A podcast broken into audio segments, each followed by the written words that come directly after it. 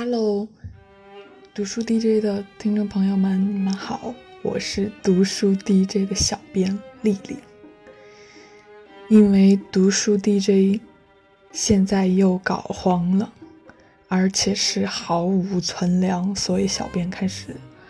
被迫在线营业。言归正传，因为我是我是这个节目的小编，所以这个节目从嗯收稿。然后，然后就是后面的剪辑，包括听稿，然后完成制作、上线都是由我来负责。所以其实读书 DJ 这个事儿吧，它跟我，我觉得更像是一个朋友，是在共同成长。我在我在做节目的时候，其实音频本身就是你们投来的稿。我都有在听，然后也发生了很多有趣的事儿，就比如说，因为最开始我是在微博征稿，微博我会去私信，因为我发现有的人他真的很喜欢，就是去读完一本书之后，然后来分享自己的感受，来，比如说像有人在群里问到这是怎么样的一本书的时候，他会发长段的文字，然后去为大家介绍这本书。所以，我有我最开始是在是在微博里私信约稿，然后在音频的时候，有的 有的粉丝就会在在音频里大喊我的名字，我就觉得就非常的有趣，就形成了一个互动。而且还有的人，就可能像我一样表达能力不是很好的人，说着说着，然后就会大喊：“请你帮我把这段给删掉，我要重新讲。”就非常的可爱。然后还有的人，就是因为听音频的时候，当你听到一个好听的声音的时候，真的是一个非常好的享受。我记得有一个叫十月的粉丝，然后投稿，我怀疑他是之前就是学播音的，当时就是在剪他的音频的时候，我就觉得，哇，好好，我就觉得是一场耳朵的享受。所以，每当我在剪大家音频的时候，就是发生这种各种有趣的事儿，我都会留下来。然后除此之外呢，我觉得这个节目对于我来说最大的改变就是，我也变得学会看书了，而且通过大家推荐的书籍呀什么的，或者推荐的书目，我也种草了很多书。因为我之前是不太喜欢看书的。因为我觉得现在都是一个比较，嗯，短平快的一个时代，然后可能心情就比较浮躁，还是喜欢那些那些视频啊或者音视频的东西。然后就你长时间不读书了之后，就很容易就失去了思考的能力。我记得我上初中跟上。上小学的时候，还是特别喜欢看这些大部头的书。我不知道你们会不会有看书的时候，你每读一句话，尤其是在读小说的时候，你的脑子里自动就会形成一个画像，然后来帮助你来理解这个书。甚至你看完了一本小说，你的脑子里就像演了一部电视剧一样，就非常的精彩。可能那时候的。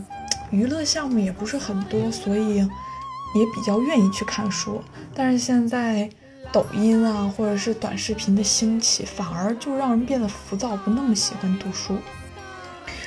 哎呀，扯远了。就是在做了这个节目之后，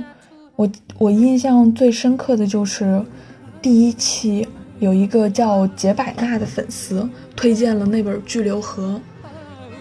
那本书是我当时听了听了他的音频之后，我立马就去某宝下单了这个《巨流河》。其实到现在，我依旧都还记得《巨流河》其中的一个片段，就是张大年去找齐邦媛，然后张大年见到了齐邦媛之后，把他搂在自己的军大衣里。然后齐邦媛隔着衣服，然后听着张大年心跳如鼓的声音，而且我还记得特别清楚一句话，就是“溯长江远赴川西，一九四三，春风远矣”。这句话当时我听到之后，真的心里特别的难受，尤其是还知道张大年因为空难后来就再也没回来，当时就激起了我一些，嗯，感同身受吧，算是，呃，呸，什么感同身受，激起了我一些，就是，就反正这这这段话当时让我让我听的，让我让我非常的难受。难受，难受到让我真的想去看看他俩的故事到底是怎么样的，让我想去了解齐邦媛跟张大年之间到底发生了什么。我想看看他们之间到底发生了什么事儿，齐邦媛又是在什么样的一个家庭成长，然后张大年又为什么再也没有回来？他们的故事背景到底是什么？而且更重要的是，我想知道。除了他们最后一面之前，他们是怎么认识的？然后他们这个感情线我也非常感兴趣。还有就是齐邦媛的父亲又是怎么一回事儿？这本书到底为什么叫巨流河？所以我下单了这本书，也去看了这本书。所以这个恰恰就是我们做这个读书 DJ 的真正的目的，就是想让这些不愿意去读书，然后。对读书不感兴趣的人，然后通过你的分享，通过你的声音，然后让他们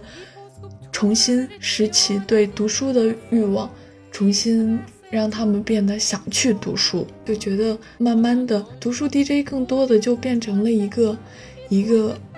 一个平台，一个嗯分享与收获的平台。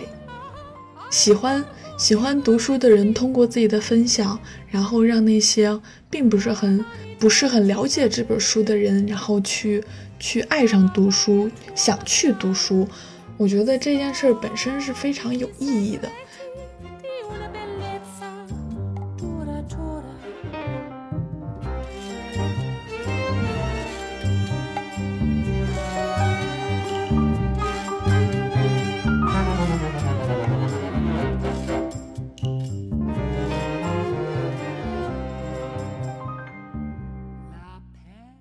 但是，不知道从什么时候开始，大家对投音频的兴致就不是很高涨，慢慢的就开始减少投稿。所以我也在分析这个原因，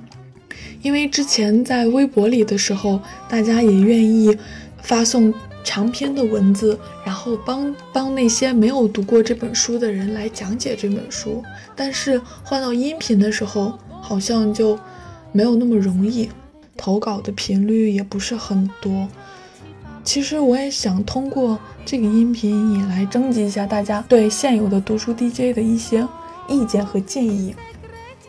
如果你要是有什么好的想法呀，或者是有什么改进的意见或建议，可以随时，然后大家都可以在评论区里留一下言。欢迎每一位精神股东，让我们的读书 DJ 变得越来越好。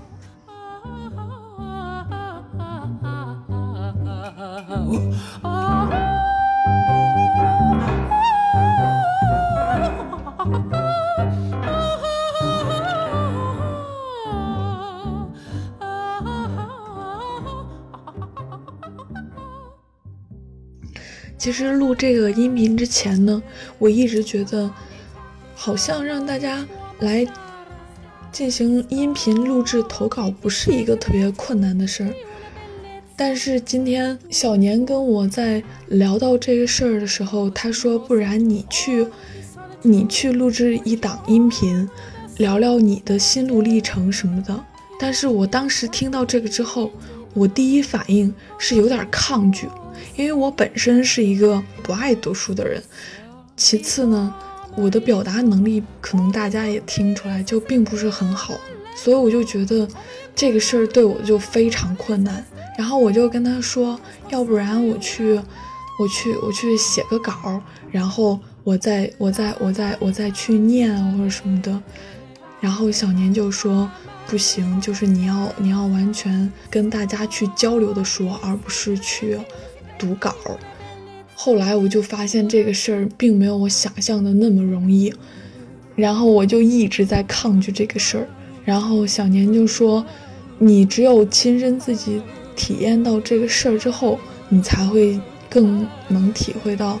听众是怎么想的，他们的忧虑和担心到底是什么。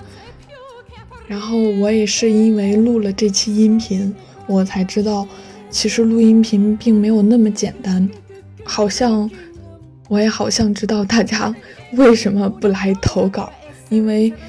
录音频真的是，嗯，好对我来说好像就像是上台演讲一样，还是即兴的演讲。就这个这个音频，我就这是已经是第五遍录了，就是你想的跟你想表达的并不是一回事儿，就你就会紧张，就会不知道自己说什么，然后语无伦次。所以现在我有些能理解那些大喊着说帮我把这段删掉的那些粉丝，因为我也是多次重复，然后在音频里告诉自己这里要删掉。那既然如果大家觉得录音频比较困难的话，或者比较麻烦、比较浪费时间的话，那不如我们之后换一个形式，换成跟小年连麦的形式，然后把自己想读的书，然后通过跟小年连麦聊天，通过聊天的方式，然后把这本书介绍给大家。大家觉得怎么样呢？嗯，如果大家觉得感兴趣，或者是想要去跟小年聊天呀、连麦呀，或者是呃想跟小年问一些其他的问题，除了书以外的问题也都可以。具体的报名方式我会写在这个音频的简介里，大家欢迎大家踊跃报名。希望现在听音频的你。勇于做第一个吃螃蟹的人，大概就是这样了。最后还是希望大家多投稿，多提意见。然后，如果你对跟小年连麦的这个聊书的新方式感兴趣的话，也欢迎你通过屏幕下方的报名方式参与这次的连麦聊天的报名。好啦，大概就是这样了，拜拜。